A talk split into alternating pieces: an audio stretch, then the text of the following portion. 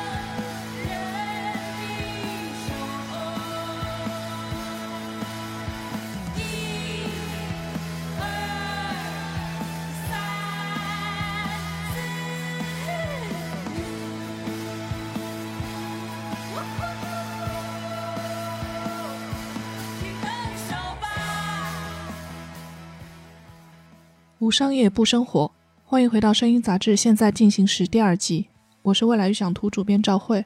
在今天这期节目里，你将会听到来自东莞的乐队蛙池的故事。我们也采访了他的经纪人建崔，以及摩登天空杂志主编、电台坏蛋调频的主理人王硕，他们会为你呈现他们眼中的独立音乐行业。我们的客座主播董思哲会为你带来这期节目。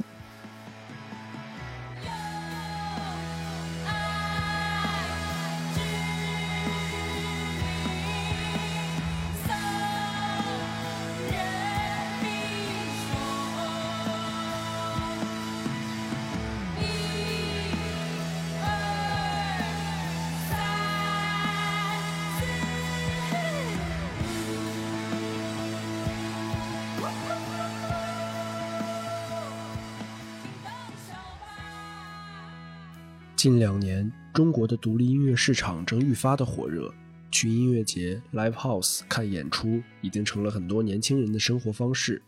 在北京、上海这样的大城市，周末的 live house 演出常常一票难求。最近有一支冉冉升起的年轻乐队，他们发布的歌不多，却已经吸引了不少人的关注。同样的，他们的线下演出也并不频繁，但无论售票情况还是现场氛围。都可以用火热来形容。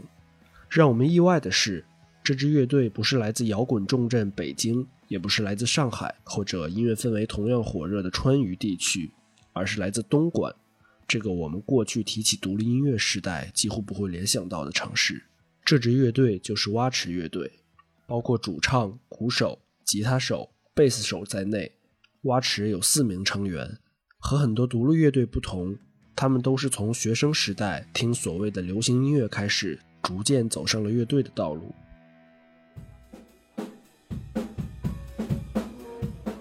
我是蛙池的鼓手浩仔。我启蒙应该是在高中的时候，以前初中小学的时候就特别喜欢二次元，所以听的音乐都是一些日本的那种动漫歌曲。到了高中以后，就有位同学给了我一 U 盘，然后他就给我推荐了一乐队叫 The Pedals。有点被震慑到，特别喜欢，然后就打开了这个关于音乐的认知。其实我在初三毕业以后去学的打鼓，当时对音乐其实也没有什么概念。我想去学打鼓，就是想就想玩嘛，因为当时放暑假那个假期还比较长。初中的时候在就很无厘头吧，也在宿舍里面老喜欢跟同学打那个床板，然后然后还被老师骂呢。觉得特别有意思，特别好玩吧，就就去学了这个。对，当时我还不知道有贝斯这个乐器，不然我早学那个了。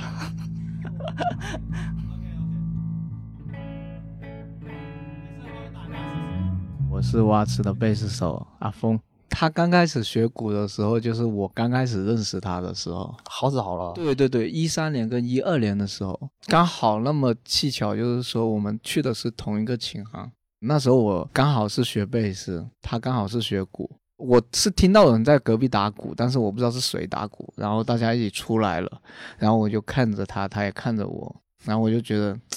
应该不是这个这么瘦小的人打鼓吧？因为他以前一二年、一三年的时候，他很瘦小的，他那时候他比我还矮，然后就互相开始介绍互相，然后我们也在秦航那边有玩过一段时间，就是翻唱一些歌啊什么的。一三年之后我出去读书了，然后他就留在这一边，然后我们就有三年没联系了。然后一五年的时候我再找回他了，我很记得他的。第一次看现场演出应该是我带的，对对对对，一五年我我刚毕业回来，那个我记太清了，太每每每个人的第一次都特别清楚，对，特别震撼到我。对，那时候是去看广州的，呃，一支当时是我们觉得很牛逼的乐队，但现在也是很牛逼的，是呃 Golden Gate 黄金牢笼嘛，啊，黄金牢笼，他们是玩的是 Funk。放对，加上摇滚，对，那个地方演出挺挺特别的。它场地在广州，但是细节在什么地方我们忘。等等我来说这段，就是我的一个第一次的回忆，特别美好。当时他开车然后带我去去到那个地方的时候，我当时想着我们去看演出，怎么走进一小区里面了？然后越往里走，就看到一个特别大的游泳池，游泳池隔壁有一些居民楼。那个 live house 开在地铺，那个场其实特别小，站满了就一两百人吧。记得那一晚上，我早早就检票进去了，站在很前面，在等 Golden Gate 换设备上来的时候，我等了好久，然后听到后面的人在发酒疯，就特别讨厌。但后面体验特别好，因为能看到自己喜欢的乐队在上面演出，特别震撼。你你知道那种情绪，从耳机、从音响听不到，你你就得去现场。我毕业回来之后就找回了浩仔，两个人随便瞎玩一些东西，然后心里面想肯定得要想组一个乐队，然后就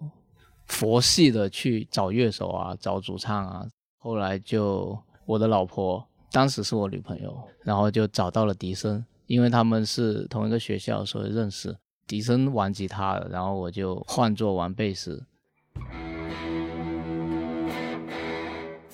啊我是蛙车的吉他手笛声，我应该是大概十三四岁的时候啊，应该是初中的时候就开始。那个时候好像是呃，我的一个朋友他给了一个 MP 三给我，然后里面呢有一些朋克音乐啊、金属音乐，然后那个时候觉得这个音乐特别有冲击感。那个是一个美国的一个朋克乐队叫 Per More，然后那个，这 是解散，现在是解散了，对，而且之前还转型了，对。比较印象深刻的是这个乐队，然后可能还有那个 M P 三里面还有什么林肯公园啊，或者是什么呃 Rage Against the Machine 啊，就之类的吧。然后初三毕业中考完之后呢，就开始学吉他了。那个时候因为刚刚学乐器的时候呢，也没有组到乐队，也纯粹只是一个人在玩。其实整个高中都没有什么玩乐队的这个故事的东西出现嘛，然后一直要追溯到高中毕业才会开始有，因为大学开始有社团嘛。然后在社团里面就找到一些同好的人啊，然后就在学校里面会开始有正式的玩乐队，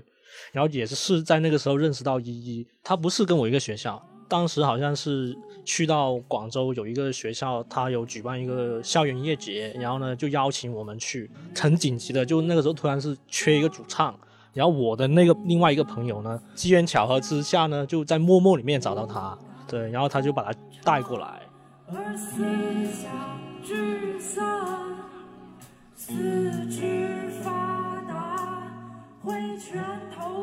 我是蛙池的主唱依依，就是我四月底的时候，默默个性签名改了，就是有人有人要组乐队嘛。其实当时心情应该就是一方面想认识一些就是玩乐队或者是喜欢独立音乐的人，然后一方面也想试试看，就是那时候也大二了嘛，就想说我大学期间呃能不能就是组个乐队玩一下。好像没多久，就有人就说啊，你玩乐队，你想玩乐队吗？然后要不要面试一下？就约了那个大学城华安理工附近的一个那生活区里面一个琴行，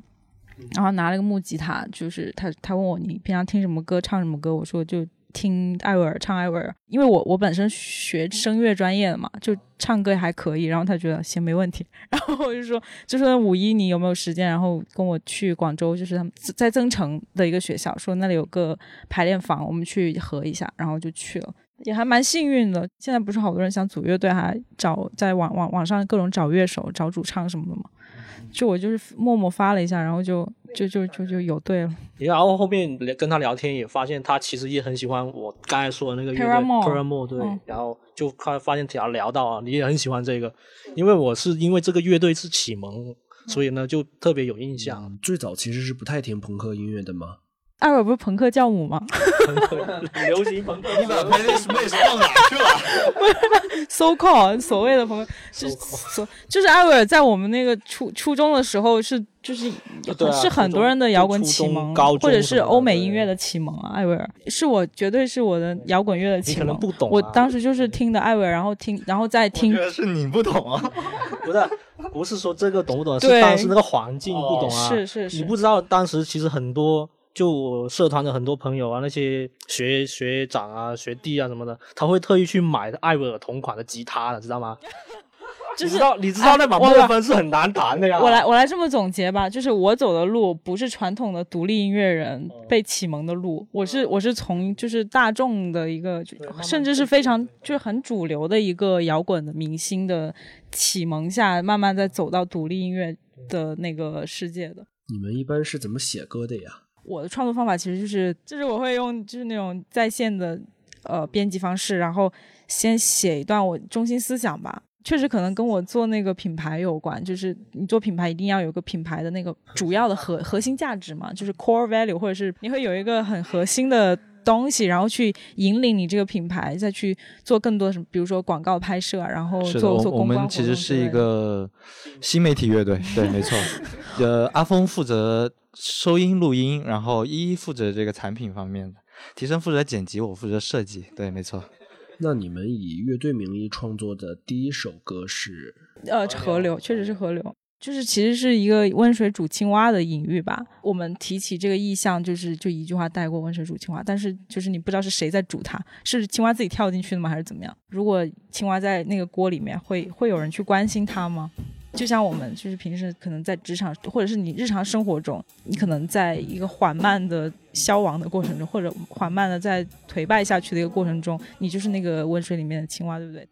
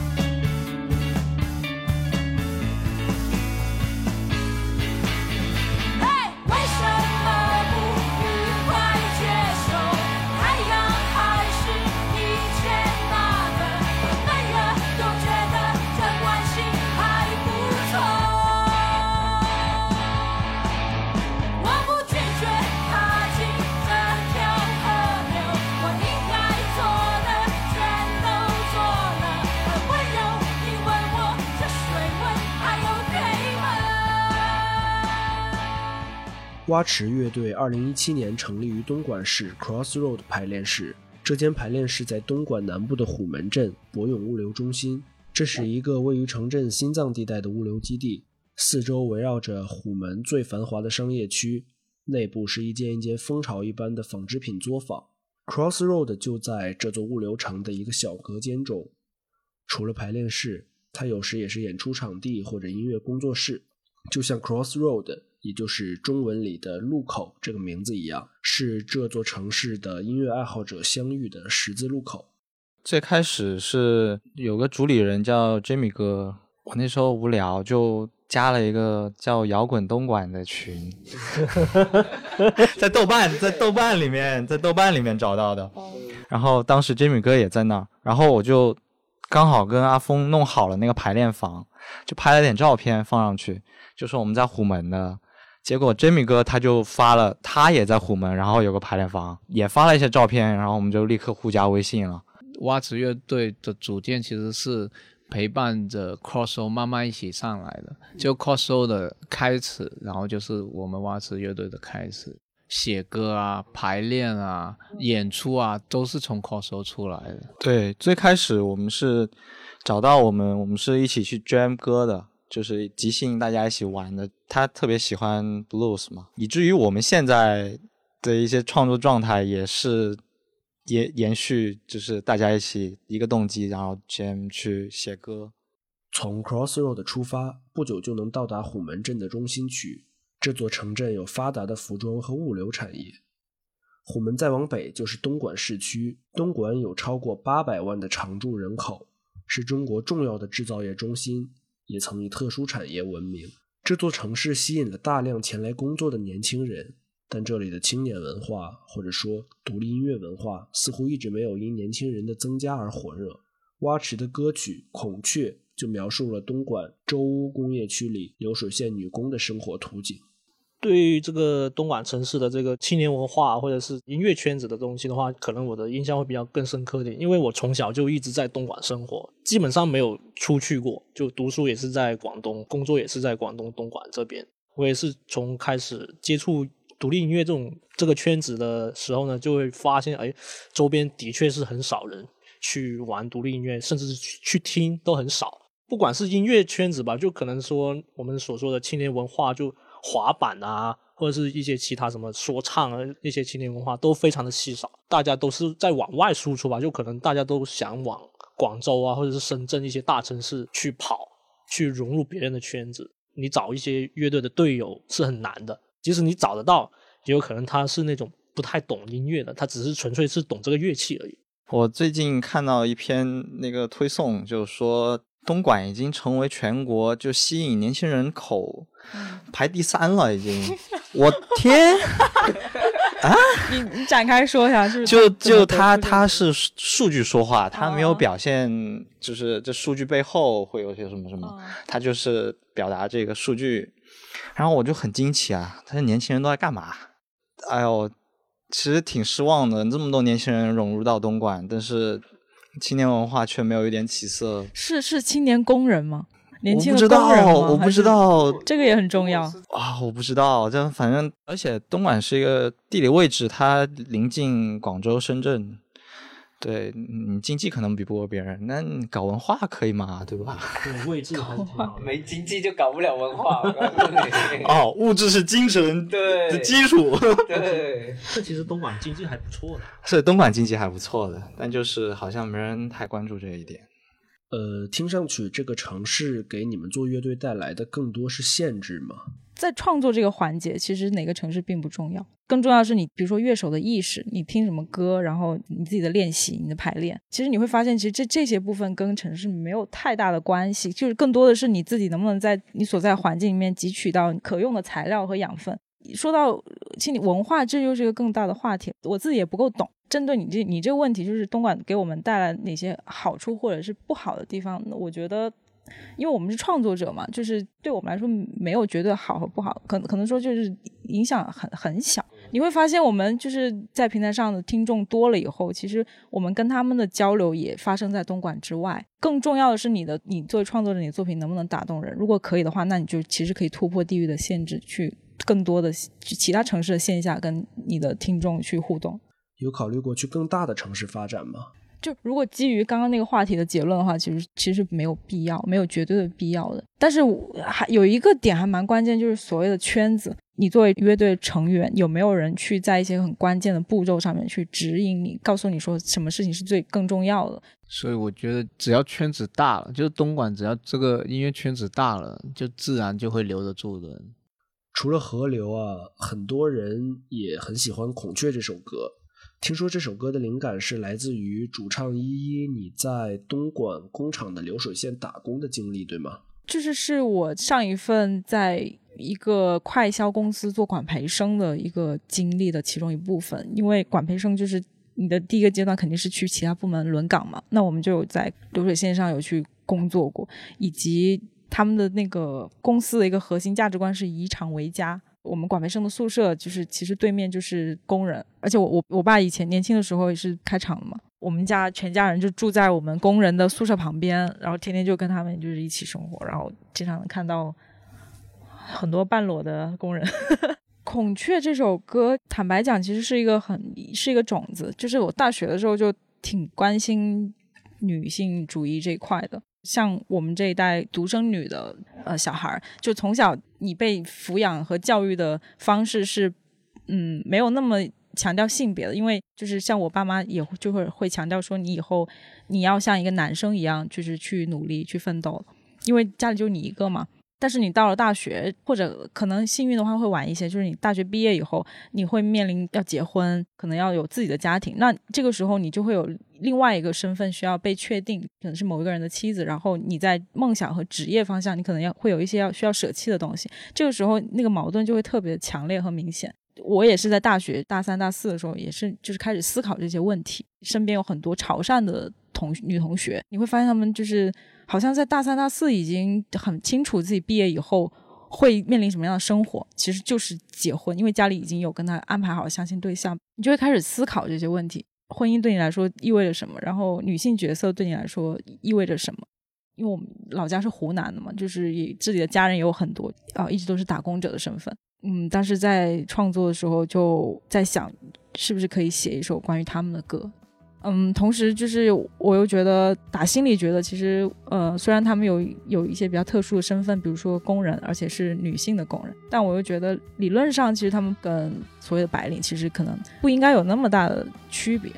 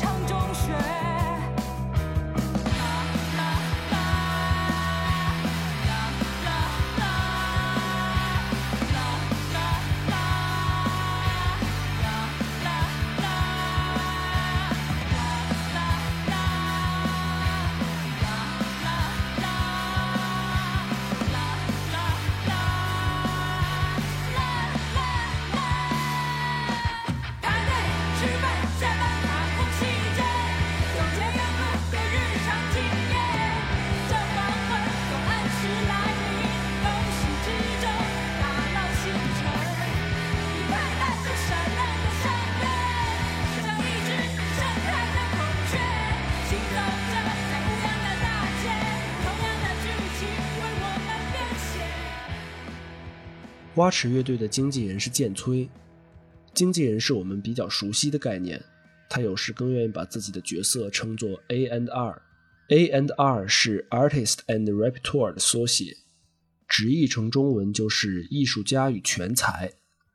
剑崔曾经组过乐队，后来做过编辑、策展人和 Common FM 这档播客节目。遇到蛙池乐队后，ANDR 这个新的身份意味着他要挖掘、引导这支乐队，为他们安排发歌、演出，在大大小小的事情里做判断，或者通俗的说，带这支年轻的乐队走起来。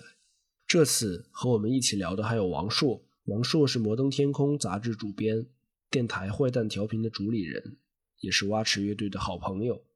他也一直在给剑崔和蛙池乐队提出各种建议。我是剑崔，我是蛙池乐队的经纪人。我第一首听到是《孔雀》，第一感觉就是燥，除此之外没有任何感觉，也对歌词印象不深刻，就是燥。然后我又把《孔雀》这首歌又放了一遍，我才去看它的歌词，才去尝试去网上搜搜什么是蛙翅。我是王朔，来自坏蛋调频。我记得应该是二零二零年吧，四月份，网易的那个硬地大歌单当中有他们两首歌，一首叫《河流》，另外一首就是我们刚才说的《孔雀》。我第一感觉就像是一个九岁的孩子第一次玩滑板，从那个坡上往下滑，一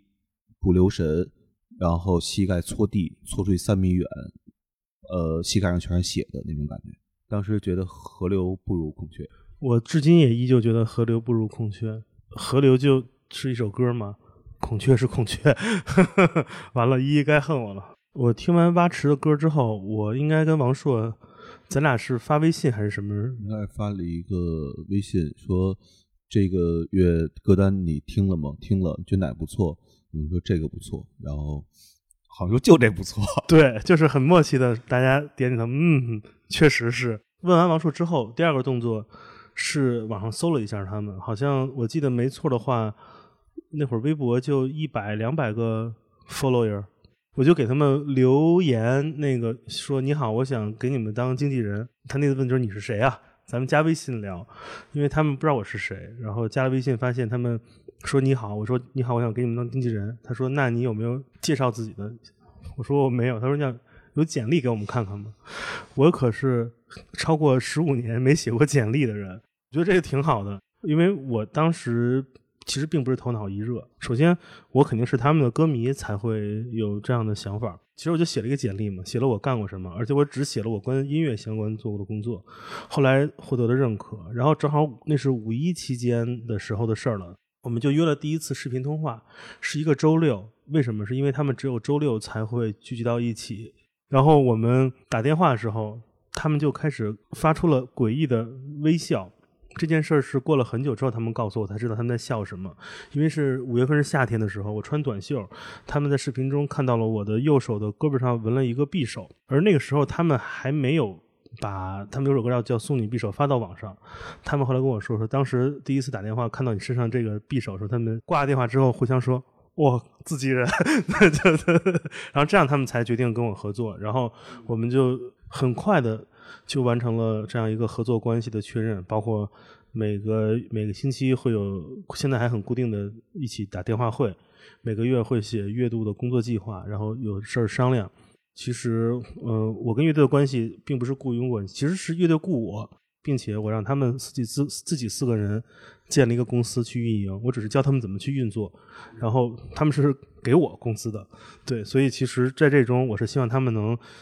最完美的状态是没有经纪人，自己可以判断自己的事情。当我把我知道的、懂的都交给他们之后，我其实就自然不需要我了嘛，这是一个比较自然的过程。因为我我跟乐队我们这几个人全都是业余时间。搞乐队，他们是搞创作，我是搞这种策划、呃设计、制作那种商业上的事情，所以我们彼此之间在时间分配上也是非常一致的。所以 乐队属于我们的 兴趣小组。这种管理模式在独立音乐行业中好像并不多见，对吗？是啊，这就是为什么呃，我只和这一个乐队有合作工作关系。有很多朋友的乐队，譬如我们我特别熟的。我在十多年前就一起跟他们巡演去玩的乐队，就是张守望。开始张守望说：“你想不想跟我们做经纪人？”我说：“我我不想。”他就指着我说：“你变了。”其实我是不想跟他发生呃超过特别特别特别特别好的友谊之外的金钱的关系，而且我也不是职业的音乐经纪人，我有自己的别的工作。当你做一个职业经理的时候，你的一切的想法不光是让一两个乐队好，你需要平衡很多的关系或者做选择。有些时候，你的判断力可能会因为更广而宏观的局面和视野，呃，有所改变。我暂时还不太想进入到这样一个思维阶段，还是想做出呃乐队四个人和我们一起有的一个比较集中方向的判断吧。这个也是这个阶段最美的时候。在这种相对松散的合作关系里，你最重要的任务是什么？做呃判断选择题，yes or no，什么选择去做，什么选择不去做。那这个判断也是通过分析、讨论、大家投票来完成。每一天做的事儿都是在做判断，并且判断这件事情为什么做。因为大家都要讲出自己的理由跟道理，一旦有了一些不太相同的，大家都是要一起来商量。可以举个例子嘛，就是前一阵儿有一个品牌问向我们抛出了橄榄枝，有一些那个商务上的合作，预算还很挺好的。对于我作为经纪人的角色，一定想促成这件事。但我们讨论之后，我们发现其实这个品牌它的这个公司创始人其实有过非常不好的那种社会性事件，并且是对女性有极极其不好的不尊重的社会性事件。我们觉得这个不是价值观上不合适，所以我们只能委婉的拒绝这样的合作。而且我觉得这些事是所有人都认为是嗯是是的确是这样的，所以不能。不能做在表达跟行为上不一致的人吧，这是我们一个 就特别微弱的底线。就大概这样的事儿，其实非常的多，每天都会有遇到。嗯，做决策的时候是民主投票吗？无论是谁接触到了类似的这种合作邀请，无论是商业的还是演出，甚至是什么拍个封面来，或者是合作弹个歌怎么样？无论谁收到邀约之后，我都会先对接，然后。把这个情况给梳理清楚，大家根据这个情况描述来说自己的想法跟意见，然后再用投票的方式。嗯，乐队做判断的方式我大概了解了，那我还是很好奇啊，A and R 这个角色到底是做什么的呢？我第一次接触到 A N R 这个词是在奥运会那年，呃，当时认识了做相关呃音乐行业从业者吧，他跟我说他是做乐队 A R 的，他没说 A N R，我不知道 A R 是什么，后来他跟我说，哎，就是启轩。直到后来，当我看到一部美剧，这部美剧叫做呃黑胶时代的时候，我才真正意识到了 A and R 是什么样的工作。整部这个美剧。嗯，他只拍了一季，这一季讲的这些主人公的故事，他们所在的美国七十年代的音乐行业，他们的工作就是 A&R，Artist and Repertoire，嗯，艺人及其全能职位。呃，有在很早的时候，A&R 的工作更像是一个星探，他来尝试发现 artist，同时他也做任何跟 artist 有关的工作。那在这个时代，由于网络的出现，可能 A N R 的工作不再像过去的星探一样，就是去各种各样有可能滋生新晋音乐人土壤的这些地方来寻星了。互联网可以让你瞬间认识一些你所有兴趣的人或他们的作品，反而是知道他们的作品和他们的人之后，如何来策划、运营，甚至是制作。可能是这个时代一个好的 A N R，他所需要的工作，他要做的不光是一支两支乐队，可能是更为系统的来整理这个时代更值得被人们听到的声音。一个唱片公司或音乐公司的企宣这个工作是企划和宣传，在这个时代，企划这件事儿变得可能是没有意义了，因为在过去，一个音乐人当他可以被公众听到。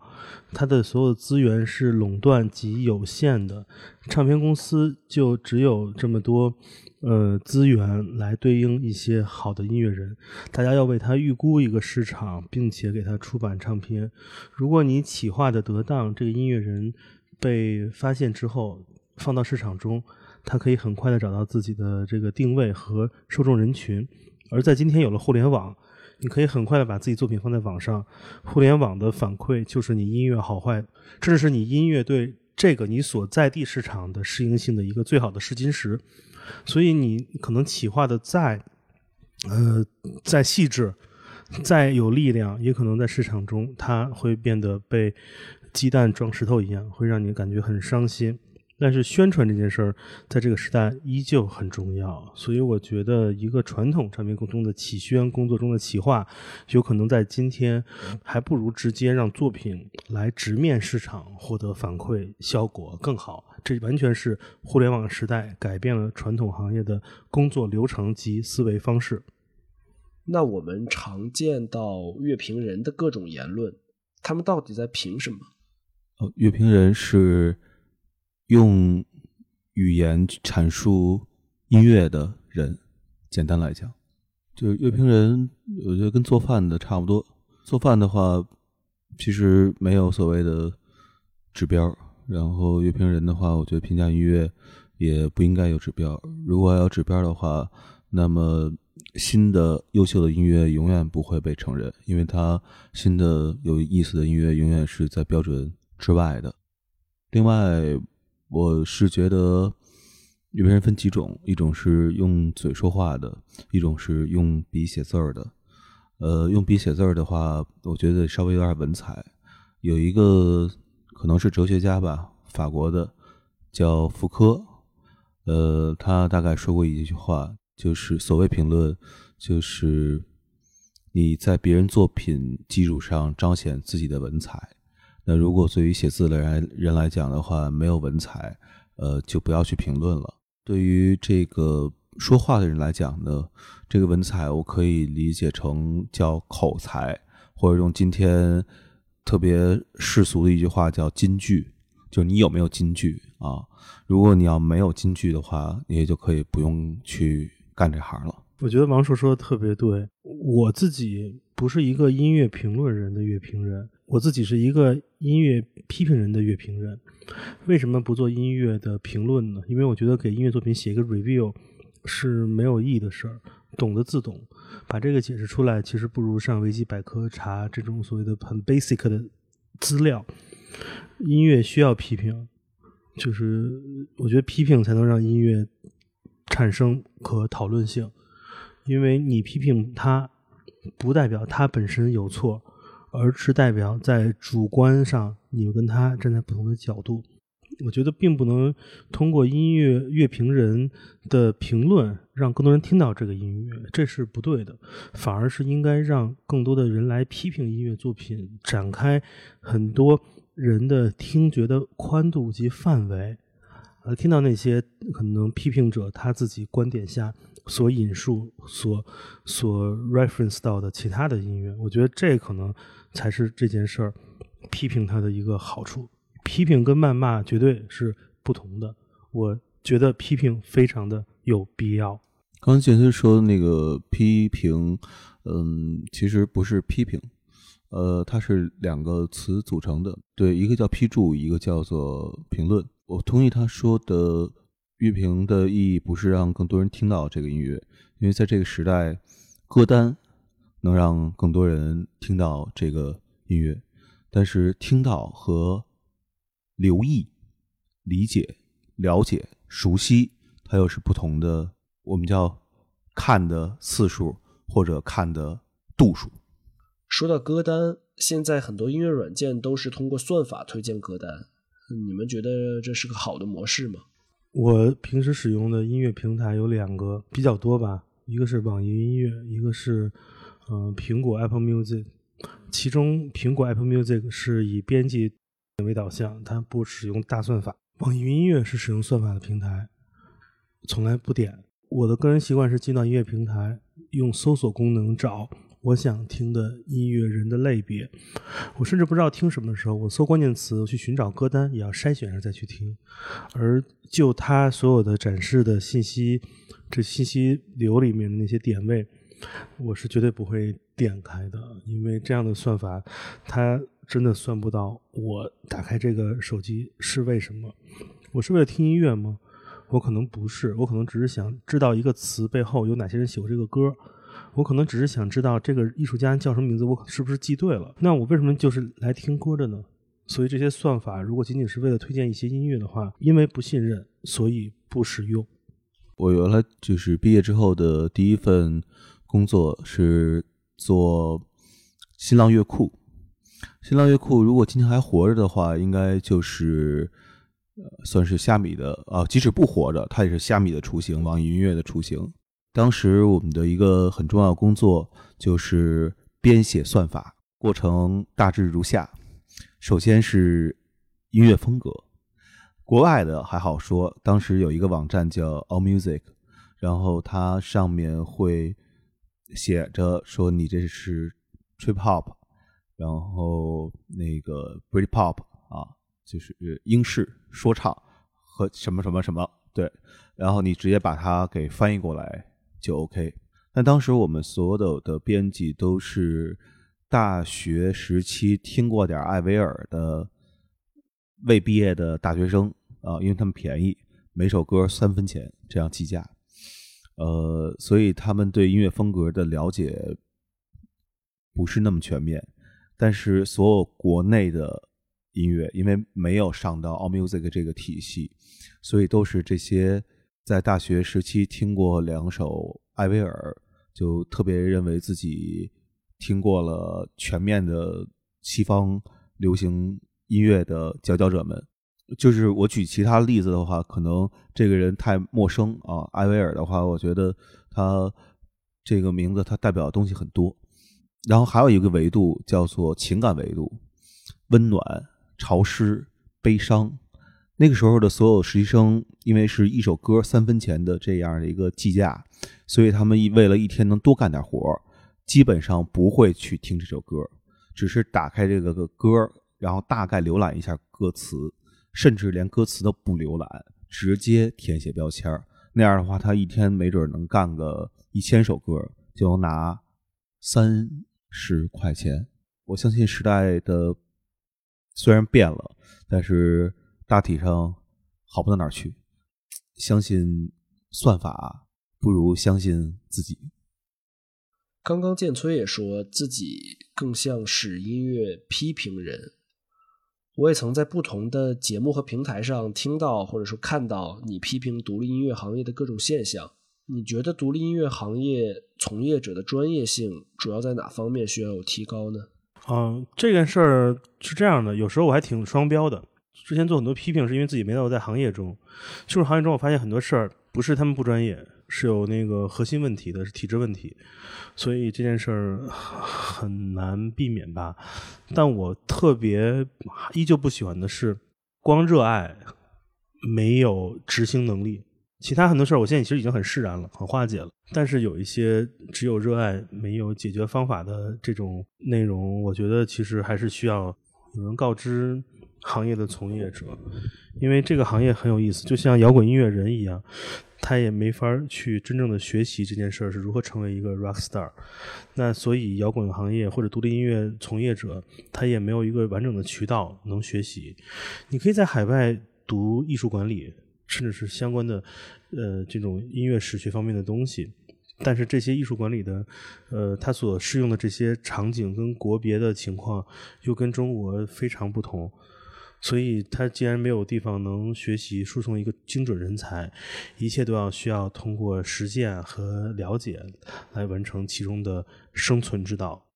不管音乐风格吧，把音乐人、音乐人作品推向一个更大的市场，获得更大的利益收入。这是唯一的目标，完成商业上的利益最大化是肯定是唯一目标，因为它是一个产业嘛，经济可能是唯一公平的一个尺子来衡量一切。说回到蛙池乐队，你们觉得现在的蛙池怎么样？我我觉得二零二零年蛙池还挺火的，就是被人都被人骂了嘛，就已经说明火了。就那号叫什么来着？那个摇滚天堂是吧？天堂摇滚，摇滚天堂，摇滚天堂就骂啊，说蛙池是网红乐队，没出过专辑，就有很多人去看他现场演出，这样不好，应该不演出，出完专辑再演出，就挺逗的。但我个人觉得，二零二二零二一年蛙池应该还是少。少演出，多写歌。为什么？因为他们是周一到周五上班的，不是职业音乐人。每每年就那五十五个周末，你可以选择去排练、创作或者去演出。大量的时间还是留给留给创作吧。我我我挺同意的，就是嗯，但是我其实觉得不光是把时间留给创作，嗯，觉得应该是把时间留给生活吧。呃，或者叫生活，或者叫做为创作汲取养分的那些东西。然后每年可能定一个演出的数量，就今年我只接这么多场。我们其实这样很得罪人的，因为好多人说他们演出很很炸，就有很多主办方邀请嘛。我们其实因为时间安排，包括确定的录音时间、排练时间，真的已经定了好多，其实特别容易得罪人，就是拒绝了好多演出，就是也挺对不起人主办方的。但确实没办法，因为如果是职业乐队就好说了，就是活还不行，还得练。嗯，就是每场演出，每一次演出其实都是用很多时间重新改原来编曲，因为这东西哪有一个这种尽头啊？好多乐队红辣椒的录音版跟现场版都改的天壤之别了，就是每个人还在用更多的时间思考怎么能让自己的表达或者听上去更好。我们有一个特点，我们乐队八池在中国各个大城市演出完之后，呃，基本上会做两件事，很多很多人是不做的。第一个是复盘。比如说看自己录像，然后讨论有什么问题改进。第二件事是是次日啊，都是订很晚的飞机才走。我们一般演出之后第二天会去一些每个大城市的美术馆，比如说上海、北京，我们演完之后就会去当地的美术馆看展览。然后我们就是因为 就是还蹭票呢，就是没钱，就认识的美术馆的馆长会给我们留点票，我们进去看展览，了解一些作品，看录像、看装置等等。然后其他的很多城市，我们会去跟当地的做出版的人聊天儿，比如重庆大学出版社的、北京理想国的，我们都去去人家的那个仓库或者跟人办公室见面，学习出版行业，然后去挑书、去买书。我们在北京演出完之后，去书店买书。对于我们而言，呃，艺术展览、图书、电影这些东西，其实是我们根据巡演的过程中路上见到的不同的人，跟他们聊的最多、认识最多的。因为我觉得光听音乐，其实你接触到永远是音乐，你听到永远是别人的音乐结果，而你了解的是其他没人的艺术。你可以把这些东西通过音乐来翻译出来，可能这是对于创作而言也是一种一种方式吧。说白了就是提高审美。对，这次来到 Crossroad 排练室，外面物流成一个个小作坊的那种环境，和排练室内部的环境对比，让我还挺意外的。你们还记得第一次来这个排练室的感受吗？我是跟乐队认识之后半个月就去了。我当时去的原因是因为乐队没有任何一张宣传照，带一摄影师去给他拍点照片，因为确实没有没有照片，而且我们也没钱，没给摄影师钱，就是跟摄影师说了，以后如果就是赚钱了再给你再给你钱。当时去我就傻了嘛，这个排练室那么干净，而且里面真的是真的一尘不染。因为大家进去之后都脱鞋这件事儿，就是其实就对我来说挺震撼的。我感觉说啊，回家了。我讲一个是真事儿，他们第一次来北京演出，然后说找一个排练室过一遍晚上演出的歌，我们就找了一个就是我们常排练的排练室。第二天我见着他们的时候就问我说：“你们是不是昨天昨觉觉得昨天那个排练室特别糟糕？因为他们是免费拿我们的卡排练，那个也不好意思说太多不啊，只是每个人都点一下头。后来我第一次因为 Crossroad 四周年的那个活动去到马池的排练室之后，我可以说这是我至今为止见过最干净的排练室，也是我见过所有乐队排练室当中，呃，环境和设备最好的之一。就是我们原来做乐队也去各种排练室，就挺贵，天音这种贵的都排过，就真的没有像他们这么，他们应该我觉得就是因为太热爱这件事儿，而且是大家就像是一点一点蚂蚁搬砖一样，把这儿一点一点建起来，从什么租到房子，自己装修，自己贴那个吸音棉，自己弄地毯，自己嗯之前没钱买过那种就是破音箱，有钱之后慢慢一点点更换设备，挺感动的吧？因为我觉得这个时代大家好好做音乐这事儿真的是挺难得的，真挺难的。嗯，第一次看到这种外边都是做衣服的手工作坊，旁边是排练室的场景，你不会有点诧异吗？我不诧异，因为我很早就来过东莞，全都是跟不同的，要么做鞋的，像我们做服装的企业陪他们去各种小的这种加工车间都看过。其实这个这个场景对我来说并不陌生，只不过就是他们互相互为友邻关系这件事儿，确实是一个挺大的对比。亲自来了会发现为什么有魔力，大家周末从不同的城市相聚到一起，而且像依依，他他不是不是东莞人，其他三个人就家都在东莞，可以回家住。依依就在那个就是录音室的那个沙发上就睡一觉，第二天起床再排练，排完之后再回到深圳，完周一要要上班等等，所以就是感觉是一个被延长了好多年的暑假，上班的收入支撑自己的兴趣爱好。而兴趣爱好带来的成功感跟那种幸福，支持自己能可以面对生活中的琐事、工作中的困境，所谓的狗屎之中打捞星辰，那就是这样的，都写在歌里了。你们对东莞这座城市的印象怎么样？就是我跟王硕，我们两个都曾经在一个公司工作，那公司是一个广东公司，总部在广州。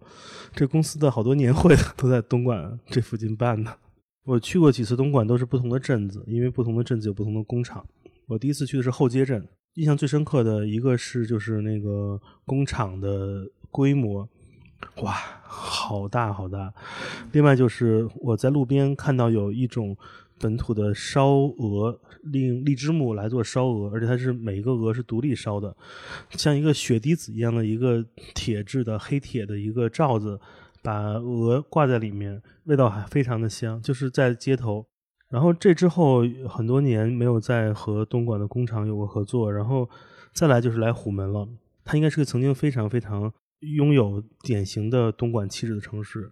很多因因工厂而来的一些建筑。我跟王硕住过虎门镇子很集中的一个，就是非常好的一个酒店。那个酒店一天晚上才五百块钱，那酒店房间大到我们进去之后找不到卧室，因为房间太多了。就就就就是里边有三个套间，然后对找不着床进去之后，对，就是这种一就是它已经是破败的，因为它是可能东莞虎门就是那种做批发服装生意最好的时代那种，就是那些商人住的地儿。对，因为他那酒店就在呃，应该说虎门繁华时期最火的那个服装批发城服装批发城隔壁叫长江是吧？呃，黄河。哦，对对对，黄河批发城，对对。然后那里头说最鼎盛的时期，每月租金巨高无比，是啊，高到可能比北京的一个摊位的租金还要高很多。是，但是那块依然络绎不绝，因为拿货的人多。但是后来就没落了。对，然后这个城市也在转型，但是你会发现这里的城市的人非常的幸福，我觉得他们是幸福的。他们有那种新的所谓的场景化的综合商业体，他们也有非常街巷中的。我们去过那种大姐那鸡堡那店，就是超级 local，非常有有生活的趣味吧，就是情感上的。所以整个东莞给我感觉，它就像 it seems like somebody's hometown，它就像是你每个某个朋友的家一样。你有一个机会跟他去他老家，他带你逛一逛。我们之前就是坐着吉他手那个笛声的车，在东莞的城里也转过转过，他就会给你指说啊，你看那边，他曾经原来是很辉煌的那种娱乐行业的那种大的那种呃娱乐综合体，但今天他已经都已经面目全非，他已经过了自己那样一个特殊的历史时代了。就是如果呃东莞还是那个以情色产业为主的那个年代，我某种感觉。就是那时候蛙池如果出现的话，不会有今天的成绩。但是正是随着这个城市就对外面貌的转型的时候，然后蛙池这时候出现了，等于蛙池的出现在对东莞的这个新印象的一个写照，它是随着东莞城市的变化而诞生的这样一个东西。所以，呃，蛙池的话，它写的不是我们传统外地人认知的东莞。而是写着变化当中的东莞，蛙池的音乐和东莞都是正在进行时。最后，我们来聊聊一个可能很多人啊，包括你们自己都已经听腻了的问题吧。在乐队的夏天以及其他几个乐队综艺火了之后，我的感受是，整个中国的独立音乐市场似乎一下子被点燃了。很多城市周末的 live house 门票销售情况都非常好，各种音乐节也是遍地开花。你们作为从业者怎么看这种变化呢？嗯，综艺火之后，整个中国摇滚乐、独立音乐市场，我没有真正的看过数据和研究。我内心还是比较抗拒所谓的由综艺带来的这些流量吧。首先是这样，我已经真的快小十年不怎么听独立音乐、流行音乐了，我都是听电子。很多乐队我都是完全错过他们的时间了，所以对我而言，更别说他们的歌了，我连 live house 都不去了，因为我已经不再属于这个这个群体了。我只能觉得就是综艺节目能让这个行业变得挺好，是一个好事儿吧。起码有人带着功利心进来能做乐队，这起码是个好事儿。我觉得这带着功利心进来搞摇滚乐队这事儿多好啊！因为他知道自己做的事就是为了成功，而不是浪费所有人时间。这个是一个非常值得鼓励的事儿。别跟我聊初心，我觉得就是你非常清楚自己做乐队这事儿能带来成功，这是对得起所有人的工作时间。连连你跟你媳妇儿请假去排练这事儿，你媳妇儿也得支持你。我只是觉得综艺对接这件事儿是这个时代的选择，综艺代替的是过去的最大的媒体，它代替的可能是 Vogue 的封面，可能代替的是各种歌曲排行榜，因为只有它的大体量的投入和这种人们特别习惯在通勤时候或者家里来看非电视媒体内容，才能满足他们的这种一个所谓的 entertainment life，就是娱乐生活。因为媒体时代的变革，导致它代替了很多过去的所谓的呃有权利的的媒体。那既然逃不掉，就应该尝试如何使用这种新的媒介形式，甚至不是新的，可能是甚至是学会使用如何这个时代最恰当的媒介形式来推广音乐。因为那个刚才说的音乐乐队，就是音乐人的这个背后的企宣这个工作，企划可能无需了，可以直接面对市场，但宣传一定是要做的。所以选择有综艺看综艺，这是属于一个宣传的一个通道，并且能把好的音乐介绍更多人，完成一个市场的一个怎么说来着闭环是吧？我的态度是很简单，呃，既然这个时代是属于综艺的，学习综艺、了解音了解综艺、拥抱综艺，但是在其中用选知道自己的立场跟底线，完成表达者的表达，就这么多了。呃，我觉得是这样，因为我去那个综艺可能稍微多几个，然后见到那种变化的人心啊，也多几颗。呃，你原来是什么样儿，你上综艺还是什么样儿，呃，我觉得会受到人的尊重。然后你因为要上综艺，然后改变了你自己，看吧，时间我觉得会检验一切的。综艺其实有几个事儿啊，首先那个不是这几年有乐队综艺，呃，其实在这之之前，很多乐队主唱都上过综艺，但是只只只是因为之前一些技术条件什么的，他没法让乐队演。呃，打个比方，比如那个那福禄寿肯定上过，道心情那个叫叫刘刘伯宽是吧？过去也上过中国好歌曲吧，好像是。其实呃，综艺的话有一个很多硬件东西，就是它的调音啊什么的，就包括那个后期制作。过去可能真的是没有这个条件，过去这个我们的这个好多电视节目制作公司只有那个卡拉 OK 条件。还有一个就是说，面对流量啊，面对流量你不要过于的惊喜，因为那个流量都是暂时的，你总有掉下来一天。但是呢，基本上基本上你会比要多一些观众，所以你就把它当做宣传就完了。就是在过去的时代，可能平面媒体特别有优势的时候，你上个平面媒体一篇那个一篇采访，然后你专辑就能多卖几张。广播啊、的那个年代，你上个就是歌曲排行榜前十，出门就有人找你签名了。然后今天的话，你上一歌曲排行榜的话，就是没人，首先没人听歌曲排行榜啊，就没人搭理你。那么今天的歌曲排行榜，如果按照今天的算法的话，那基本上是转化成了叫综艺节目。你就把综艺当做一种演出，就 OK 了。呃，其实我我我自己对独立音乐是有定义的，我觉得独立音乐是呃一直坚持自己独立人格的音乐人做的音乐叫做独立音乐啊。所以就是其实有好多那个以乐队身份或者要以独立音乐的名号去闯荡江湖，但是那个就是特随波逐流，那个就是人说让干什么，就是说就干什么那个。哦，我觉得他们的独立音乐这个“独立”两个字的百分比浓度啊，好像有点稀释。同意，同意。最后，对于蛙池的未来有什么规划或者期待吗？啊，我们规划特别特别的严谨，就是叫走一步看一步。没有开玩笑，规划就是嗯，创作吧，写歌创作为主，没有太多规划，因为就是大家兴趣点还是在创作本身。对，既然喜欢歌，就是这样歌红人不红，对吧？就是既然喜欢歌，那就多多写好歌呗，就这么简单。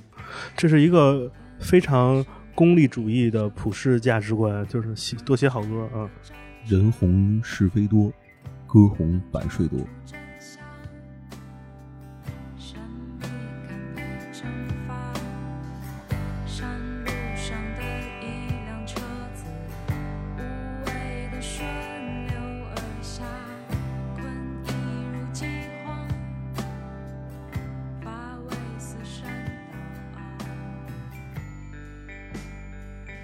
剑吹怎么样？剑吹，好评，好评。我只能说剑吹是我们乐队的挺重要的一个贵人吧。就我们这边会经常会讲说，我们人生中肯定会遇到我们人生中的几个贵人，一个是居民哥，然后对一个是剑哥，是绝对的了。就严重的来讲的话，严重的来讲，严重一点的来讲的话，没有剑吹的话，我们应该打不出去北方。就是就是这个意思嘛，就就我们是意外的收获到，就是说我们在短期内能那么快的打出去给别人听到我们的歌。我们不是说没有自信了，就是还是需要有到一些人去帮助。如果一定要概括一下他对你们最大的帮助，你们觉得是什么？其实这是一个一个一个很重要的肯定。对于一个新乐队来讲，如果没有一些就是就是这个领域里面经历过很多的人的反馈的话，你其实是没有办法定位你自己的坐标，就你不知道你自己水平怎么样，所以你没有办法就是确定你你这个创作的方向和你这个内核是不是对的。嗯，那剑哥给我们一个很很大的帮助是是是这种肯方向上面的肯定，就是告诉我们说你这个方向是没有问题的。